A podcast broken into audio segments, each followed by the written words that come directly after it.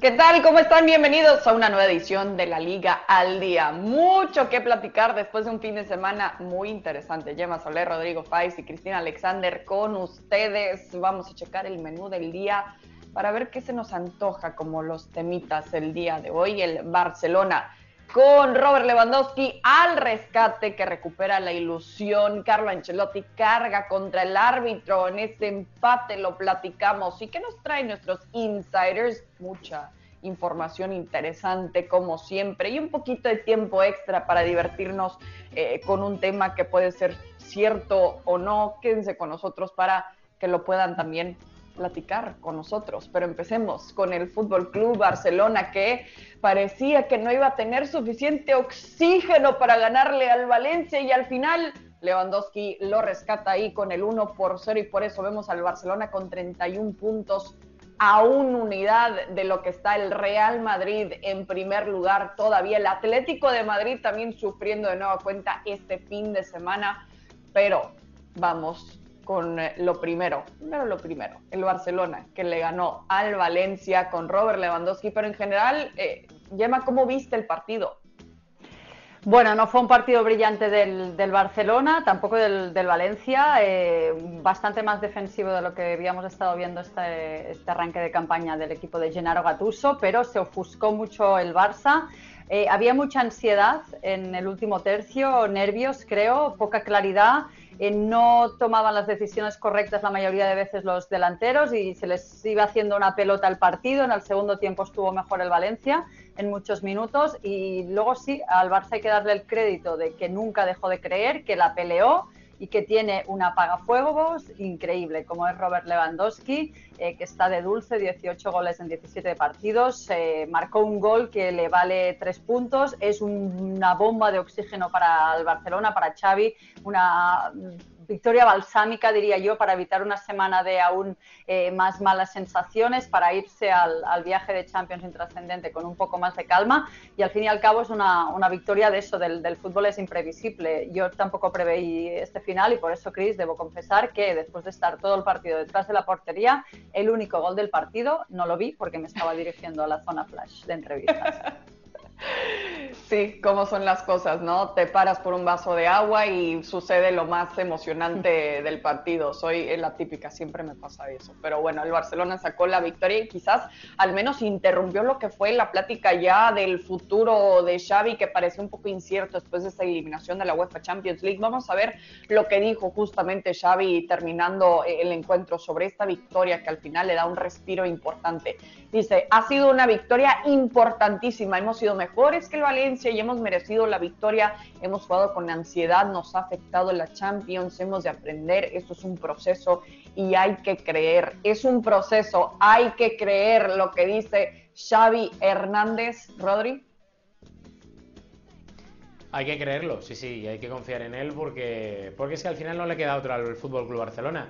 Echar a Xavi ahora mismo en mitad de temporada no arregla, creo, los problemas que tiene el Barça de adaptación de jugadores que han llegado nuevos a este mercado de, fichajes, de gente joven que tiene el club que tiene que marcar unos plazos para crecer, por lo cual yo creo que, el propio Xavi, que es el primero que tiene que también aprender y desarrollar su talento como entrenador, creo que es lo, normal. Eso del proceso me suena un poco también a Fernando Alonso, cuando empieza con lo de el plan, pero, pero yo creo que es lo suyo, o sea, y creo que al al entrenador del Barça no le está saliendo mal del todo, obviamente eh, centrándonos en la liga, porque al final está a tan solo un punto del Real Madrid. Las sensaciones son distintas entre los dos equipos, pero, pero creo que el Barça necesitaba una victoria este fin de semana, la consiguió.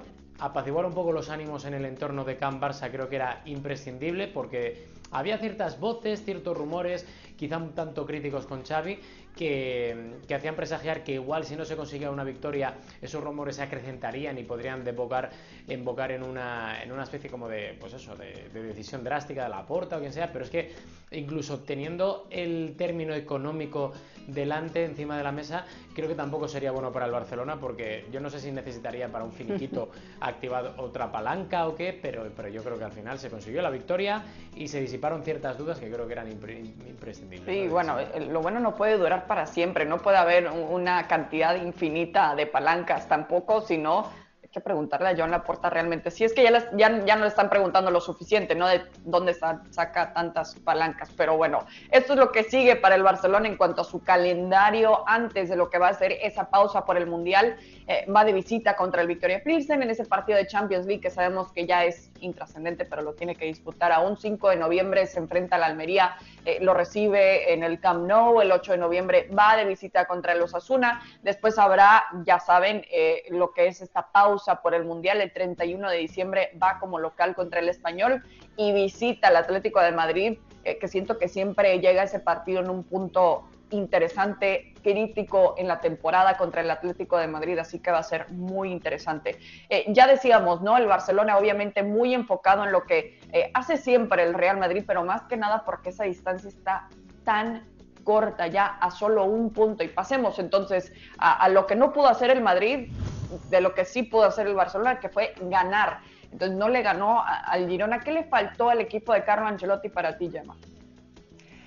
Bueno, eh, seguramente ser mejor a lo largo de los 90 minutos. No sé si salieron un poco confiantes, sabiéndose que son un enorme equipo muy, muy competitivo y que habitualmente estos partidos siempre los sacan adelante. Siempre les sale una chispa final, eh, no tienen ah, tampoco tan mala suerte con los árbitros. Creo que se le juntaron una serie de, elementos, jugaban contra un equipo recién ascendido. Eh, sí que es verdad que la última vez que el Girona fue al Bernabéu ya se llevó una victoria, eh, muy sorprendente. Pues, pues bien, ayer el domingo se llevaron un punto valioso, trabajado. En el primer tiempo tuvo dos buenas ocasiones el Girona que pudo dar el susto y después es verdad, fue con un penalti un poco polémico, imagino que hablaremos de la cuestión arbitral, eh, pero merecido punto para los de Michel en, en, Madrid y el Real Madrid que tendrá que aprender que en la liga hay que pelear los noventa y pico minutos de cada partido, sea quien sea el rival. Eh, porque estos tropiezos eh, yo creo que son normales también en año de mundial excepcional en el medio del curso no tenían a Benzema quizás les faltó un poco más de, de claridad en el partido y de poner el 100% a lo largo de los 90 minutos. Sí, a veces cuando llevas tan buen ritmo, también en un momento inesperado te puede llegar eh, lo que ha sido en realidad un par de resultados no positivos para el Real Madrid, no para realmente sonar las alarmas tampoco, pero también es un poco natural. Vamos a, entrar en lo que ya mencionaba eh, eh, Gemma, con esta situación del penal, con el enfado también de Carlo Ancelotti. ¿Qué opinas al respecto, Rodrigo? Yo voy a entender que después del partido, con las revoluciones por segundo que están teniendo todos los jugadores, pues que haya enfado y que sea una especie de reacción. De hecho, cuando estábamos entrevistando en ESPN a Carlo Ancelotti, eh, a mí me sorprendió muchísimo ver a un Carlo Ancelotti tan beligerante, tan directo, que, dijo eso. Eh, la primera declaración que, hizo justo después del partido fue a nosotros y fue directamente que el árbitro se había inventado el penalti y que de hecho Marco Asensio no daba la pelota ni con la mano, que no le golpeaba en la mano al jugador mallorquín. A mí me sorprendió mucho, más que nada porque luego eh, con la norma en la, en la mano nunca mejor dicho, mm. el, el, penalti está bien pitado y el gol que se le anula a Rodrigo también está bien pitado. Insisto, luego eh, lo comentaremos también más en profundidad en la sección de insiders, pero, pero creo que, que los jugadores estaban muy mosqueados, muy, muy, muy cabreados, muy enfadados. Yo personalmente creo que los jugadores del Madrid tendrían que centrarse un poco más en que contra un rival que estaba en descenso hay que jugar más, hay que llegar más, hay que meter la pelota y no tanto me focalizaría en las decisiones arbitrales, más que nada porque, insisto, con la regla en la mano están bien pitadas otra cosa es la norma que puede que se tenga que cambiar. Ahí no entro porque es obvio que estaría yo hasta de acuerdo en que esas normas tienen que cambiar porque estamos viendo penaltis en la liga o en la liga o en cualquier otra liga que, son de, locura, ¿no? Y que, yo no, no estoy para nada de acuerdo porque va a llegar un momento en el que los defensas se tengan que cortar los brazos para poder defender sin correr un riesgo para que le piten penalti, ¿no? Pero estaban muy enfadados y creo que eso tampoco es la excusa que deben de tomar oficialmente como para dar esa versión de ese empate, de ese pinchazo. Sí, y, además, bueno, se, entiende lo que es el enfado, ¿no? Como dices, los defensas se van a tener que cortar los brazos. Me recuerda un poco a lo que estamos viendo en otro deporte, en la NFL, que también en algunos eh, casos ya es, no puedes ni tocar con un dedo al mariscal de campo, pero sí, eh, es cuestión de criterio. Vamos a ver lo que dijo Carlo Ancelotti, justo lo que nos mencionabas, Rodri. No me gusta hablar de esto, pero hoy sí lo voy a hacer. La primera situación es bastante clara, no es penal porque Asensio no toca el balón con la mano se lo han inventado. La segunda situación es un poco más opinable, la regla es clara, no había un claro control, pero ahí se puede opinar. Eso no lo voy a discutir. No lo quería discutir, pero decidió sí hacerlo en este momento. ¿qué, qué piensas eh, rápidamente sobre lo que dijo Ancelotti?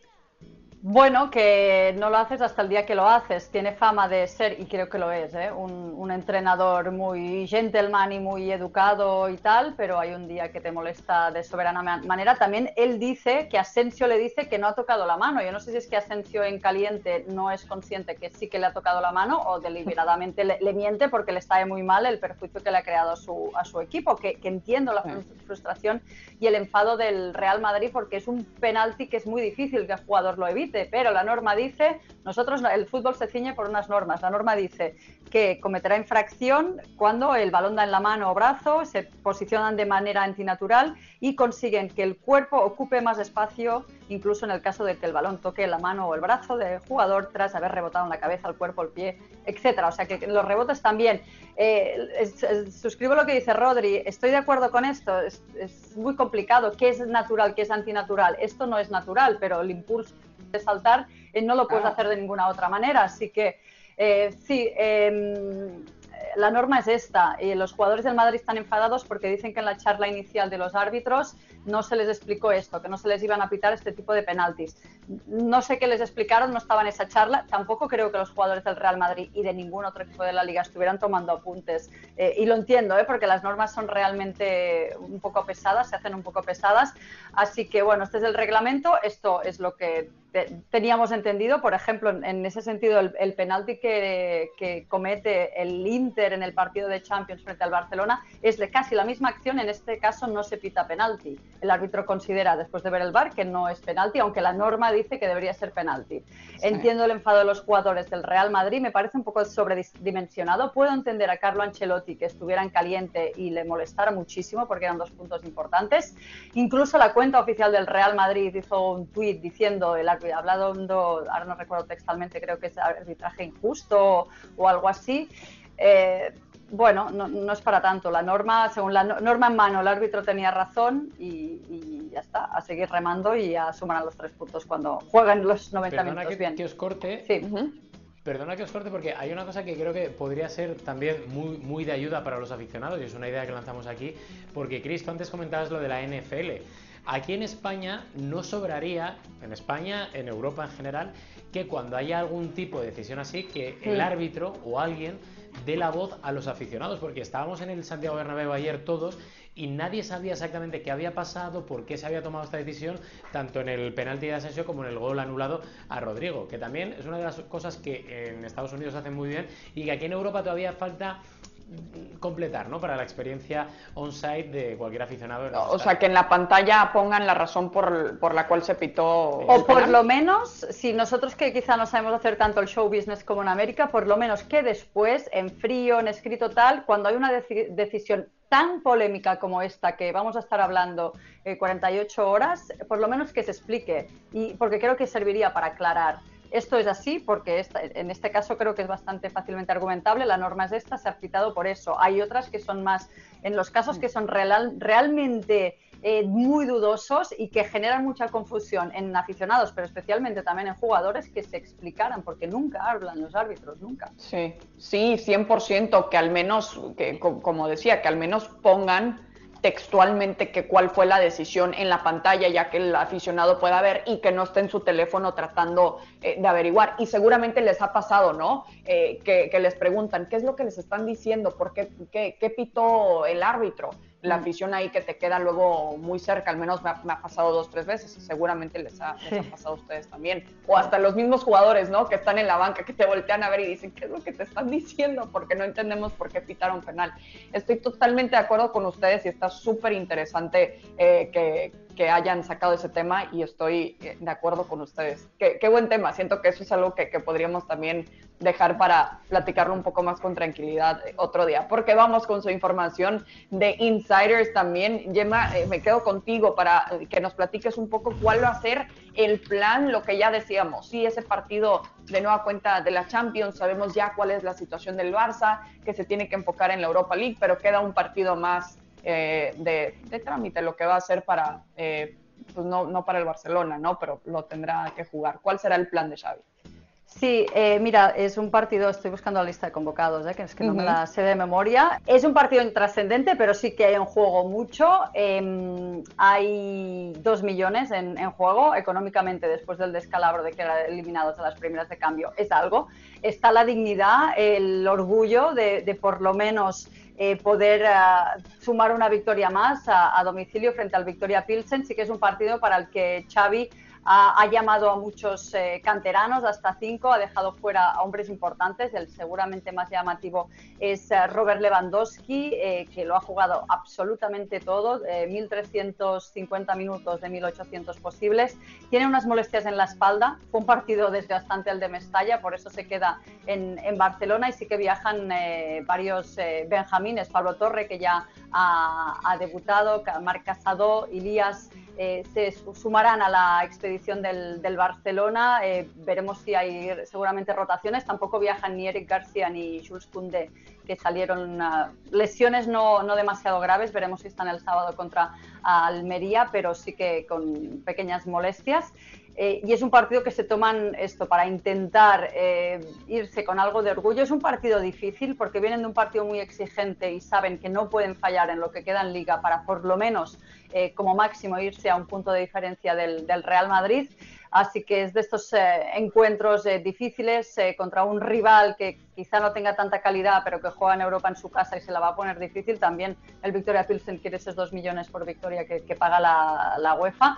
Así que este es el plan. Y déjame que te cuente también un pequeño incidente que ha, visto, ha habido justo antes de este eh, partido en la ciudad deportiva, antes de, viajar hasta la República Checa. Sabes que siempre que entran o se van los jugadores del Barça, bueno, casi todos, hay miles de hinchas, centenares de hinchas que corren detrás del coche. Pues bien, eh, Araujo ha tenido un buen susto cuando le estaban pidiendo autógrafos, se ha parado ha intentado arrancar y una chica ha empezado a gritar, gritar, y porque le había pisado el pie a muy baja velocidad, pero claro, le ha hecho daño lógicamente. Eh, Araujo se ha asustado, ha, ha, tirado para atrás, ha dado la vuelta, ha vuelto a entrar, le han hecho entrar a la seguridad del Barcelona y luego ha bajado, ¿sabes? Esos eh, buggies de, carritos de golf que se usan en, eh, para en la ciudad deportiva. Han recogido a la chica y los servicios médicos del Barça la han, atendido. No ha, sido, no ha ido más, por suerte, pero nada, desde aquí un llamamiento a los aficionados que eso no lo pueden hacer, es muy peligroso. Eh, ponen en, en un estrés muy grande también a los jugadores y van a tener que hacer algo realmente los clubes, que es difícil porque eso es la vía pública, no es que el Barcelona pueda prohibir a los aficionados estar ahí porque eso es la calle, no se lo pueden prohibir,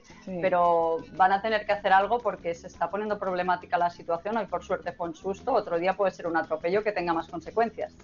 Sí, por supuesto, y, bueno, ya ubican a los jugadores, ubican eh, qué carro usan también, a qué hora llegan, a qué hora se van, y es muy difícil también evitarlo y además al final, bueno, eh, directamente aquí se ve el culpable como es Araujo, pero no necesariamente porque no te puedes acercar a los carros. Desde chiquitos nos dicen que, tienes que tener mucho cuidado, ¿no, Rodri? Esto también les va a venir muy bien a los clubes porque del 40% de toda la gente que se pone en torno a los coches, ese 40% son TikTokers que utilizan sus terminales celulares para grabar imágenes de los jugadores, pues eh, Benzema le ha dicho a un eh, aficionado que le quiere o tal, para luego revendérsela a medios de comunicación españoles que aquí lo compran. Mm. Entonces, también es una excusa para los clubes decir, oye, así nos quitamos de en medio esto y los jugadores salen más tranquilos y no están tan expuestos a, eso, a grabaciones que, de las cuales... O le roban el reloj, como le pasó a Lewandowski, o sea, que, que esto realmente es algo que se tendría que, controlar. No, y es algo que vemos alrededor del mundo. También muchas imágenes que salieron eh, de México y también pierden partidos importantes, luego ven amenazas porque los esperan justo afuera. Eh, sí, qué, miedo en realidad, ¿eh? qué, miedo para, el futbolista que solo va a trabajar, ¿no? Y no quiere enfrentarse a estas cosas cuando tiene que ir a, trabajar y ser profesional, eh, porque seguramente, claro que le asustó mucho y un poquito ya va, va a entrar con ese miedo siempre eh, Araujo. Pero bueno, esperemos que esté bien eh, la chica, también hay que decirlo, Carrita Las de Gracias y todo le tocó también ahí ver la, la, ciudad esportiva un poco más cerca quizás de lo que le hubiera gustado. Eh, pero vamos a pasar ahora al Real Madrid, lo que ya platicábamos y esta situación del arbitraje. ¿Qué tan molestos están, Rodri, con esta situación?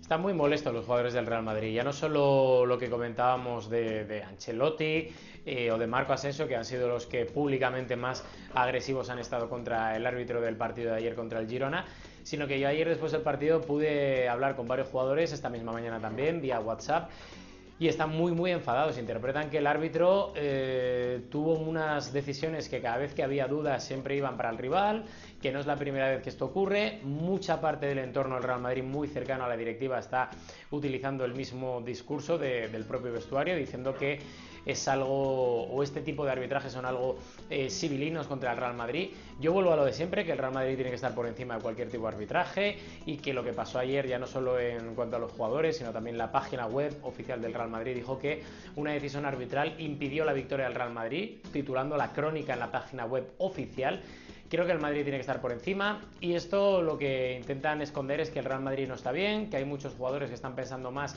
en Qatar que en lo que está eh, eh, ocurriendo actualmente en la Liga o en la Champions League y al final tienen que cerrar filas, tienen que poner los puntos sobre las sillas y sobre todo centrarse única y exclusivamente en recuperar el nivel antes que tenía el Real Madrid justo antes del parón de selecciones, porque parece que era un Real Madrid antes, que era una máquina bien engrasada y que ahora parece que está empezando a fallar. Sí, por supuesto, que, que es normal. Además, recordemos, y bien lo saben, que es la primera vez que vemos un mundial interrumpir un calendario de cualquier liga, ¿no? Normalmente lo vemos en verano, estamos ya a un día de que sea noviembre y en noviembre tener un mundial sí es extraño para nosotros y imagínense también para los futbolistas en, su día a día tener que, tenerlo acá, bueno, constantemente y todavía estar a mitad de temporada y tener que ir, pero en fin, sí, sí, a mí se me hace normal hasta ver esto por parte del Real Madrid, claro que estén molestos con esta situación.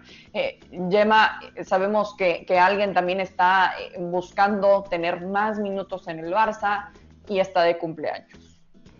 Sí, es Ansu Fati, así que felicidades, 20 años Ansu Fati, que ojalá que sean muy felices, ¿eh? los va a festejar con sus compañeros yendo de viaje a la República Checa, partido de Champions, pero no está del todo feliz con su situación en el, en el Barcelona, ya lo sabéis, lleva dos años de, de auténtico calvario eh, se lesionó precisamente hace dos años, eh, varias cirugías, recuperación dolorosa, recaídas. Han sido dos años eh, ciertamente complicados para la joven perla de la cantera azulgrana y quiere, no está demasiado contento porque él considera que ya está listo para tener más minutos. El plan de Xavi, de su staff, eh, también de los servicios médicos ha sido tener mucha, mucha paciencia, con Ansu Fati y esto está llegando a desesperar un poco al jugador que se ve cómo está perdiendo protagonismo, cómo no se afianzan las titularidades. De los 17 partidos solo ha jugado el 34% de los minutos, solo titular en cuatro partidos no tan importantes.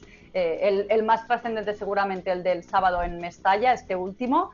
Eh, y él considera que esto le está restando eh, protagonismo, que le puede perjudicar el hecho de ir o no al Mundial de Qatar. Está en la prelista de Luis Enrique, pero no, ni pudo tener minutos en, la, en los partidos de Nations de este verano, cuando sí fue convocado, pero no jugó. No fue convocado en la siguiente eh, ventana de partidos internacionales y está algo preocupado. Él considera que está bien, está algo molesto, lo ha hecho saber al cuerpo técnico de Xavi para poco a poco ir recuperando protagonismo y, estar a demostrar que está al, al, nivel. Sí que es verdad que fue titular en, en Mestalla, asistió en el, en el Bernabéu, pero le falta, aún percibimos que le falta un poquito de chispa o seguridad para volver a ser ese jugador con esa magia especial que habíamos visto antes de la lesión.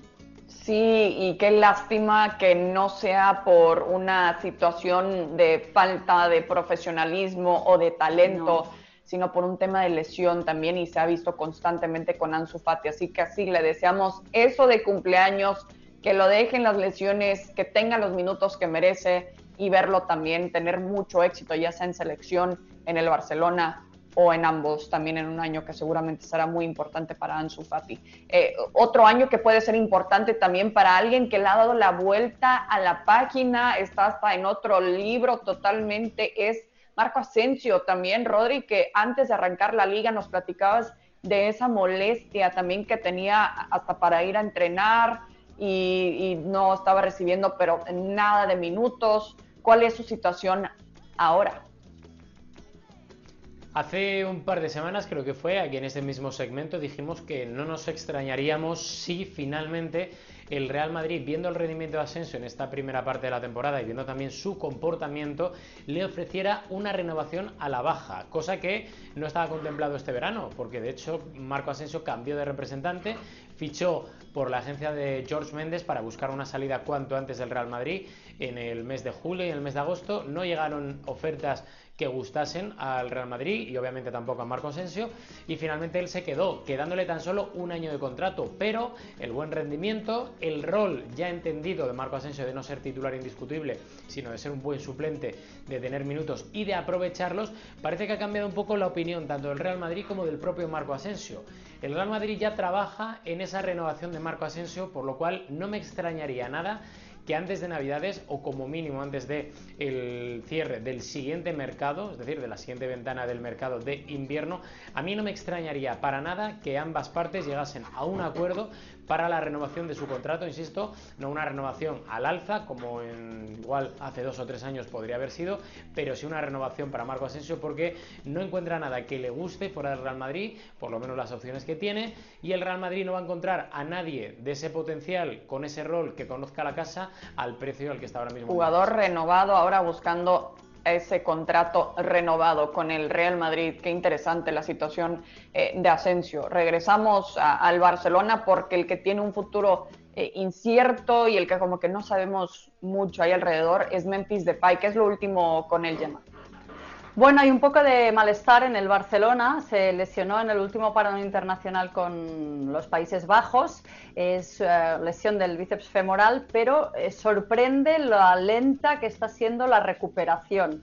Eh, porque en principio ya debería los plazos de esa lesión ya debería estar jugando. Él dice que sigue sintiendo molestias y hay un poco de malestar, como que se piensa que quizás está guardando para el mundial, que podía ser eh, incluso em, se podría considerar incluso justo porque es un jugador que lógicamente ha perdido mucho estatus en el Barcelona con la llegada de, Lewandowski, Rafinha, la explosión de, de, Dembélé, está jugando minutos residuales, pero claro, ahora es un momento en el que el Barcelona tiene muchos partidos seguidos en que Lewandowski se le está dando descanso más allá de esas molestias que tiene en la espalda y podría ser un hombre importante en estos eh, tres partidos que quedan y, hay un poco de malestar. Es por esto que eh, el Barcelona va a intentar trabajar para darle salida al jugador en el mercado de invierno.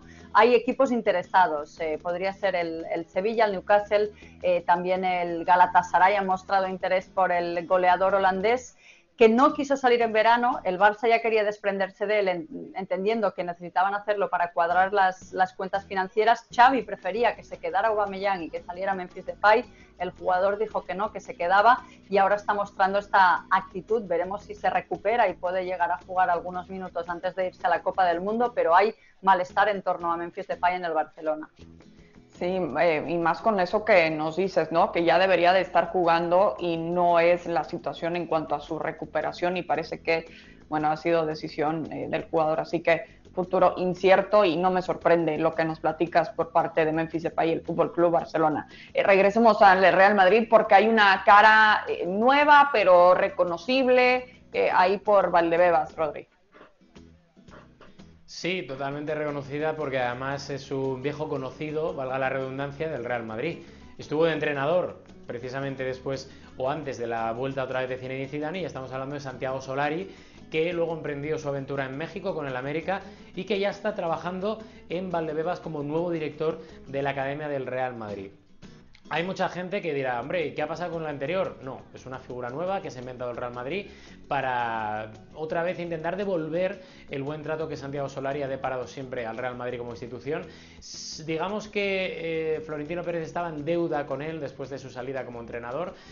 Y eh, ya está ejerciendo en las oficinas, por lo que hemos podido confirmar en ESPN. Está estos días ya trabajando, es uno más, quiere intentar implementar un poco el tema de fichajes, mejorar, si cabe, algo más el buen trabajo que ha hecho el Real Madrid en categorías inferiores en los últimos años y él viene a sumar, no viene a restar con ninguna otra figura, por lo cual ya está Santiago Solari. Será seguramente oficial esta semana o la siguiente su nombramiento, de momento no es nada oficial, pero sí oficioso. Y por cierto, lo que no quiere Solari, bajo ningún tipo, es que sea una opción de relevo cuando las cosas vayan mal en el primer equipo. Él quiere focalizarse en el trabajo de base, pero nunca ser candidato al primer equipo como recambio de Ancelotti o de cualquier entrenador que esté en un Sí, queremos un poco de extra time, ¿no? Ya que estamos a punto de entrar en el extra time, Rodri, porque eh, Santi Solari no me extraña ¿eh? que no quiera volver a ser el plan B porque salió bastante escarmentado la última vez. Pudimos estar con él, eh, él, sabes, eh, Chris, que ha sido talento de ESPN, se rejuntó con, con, todo el equipo después del clásico y nos dijo que eh, la experiencia en México, no, no hablamos de, de, interioridades lógicamente, ni las íbamos a contar aquí, pero que tuvo una muy buena experiencia, que la familia estaba súper contenta y que, guardaban un, buen recuerdo a nivel personal, lo, profesional ya es otra cosa, pero parece que, que, que se le trató muy bien ahí. Sí, y, y, qué gusto saberlo también. Obviamente eh, saben lo que yo pienso de, la Ciudad de México y de esa experiencia de poder vivir ahí. Es una gran ciudad que en realidad lo tiene absolutamente todo. Así que qué bueno que tuvo una buena experiencia al final Santiago Solari. Eh, la afición americanista lo quiso mucho en su momento mm. y pues ni modo llegaron a ese punto de tener que hacer ese cambio. Así que eh, de un poquito de tiempo extra vamos a, a, al doble tiempo extra, por así llamarle, porque hay un rumor por ahí de que Karim Benzema eh, será papá. Eh, ¿Es cierto? ¿No es cierto? ¿Cómo salió el rumor, Rodri? ¿Qué sabes? Bueno, lo que sabemos es que, bueno, más allá de los rumores no tenemos información como tal, porque obviamente estamos más focalizados en fichaje, rendimientos deportivos y demás, pero el rumor está y a pesar de los desmentidos del propio Benzema, eh, sigue habiendo el rumor, cosa que yo nunca entenderé de los tabloides, de la prensa amarillista de este país, que, que el propio jugador es el que lo desmiente y que aún así sigue ese rumor. Yo no sé si es que tienen más información que el propio protagonista o que igual tiene información que él no tiene. Entonces ya sería un problema muy grave para Karim Benzema y para su pareja. Pero, oye, si lo tiene finalmente, enhorabuena, pero da la sensación de que igual no. Sí, la, la farándula, por así llamarle, estas sí. noticias que la gente se emociona mucho también cuando hay eh, un embarazo, pero eh, esto es lo que platicó con un aficionado también eh, a través de sus cuentas de, de redes sociales.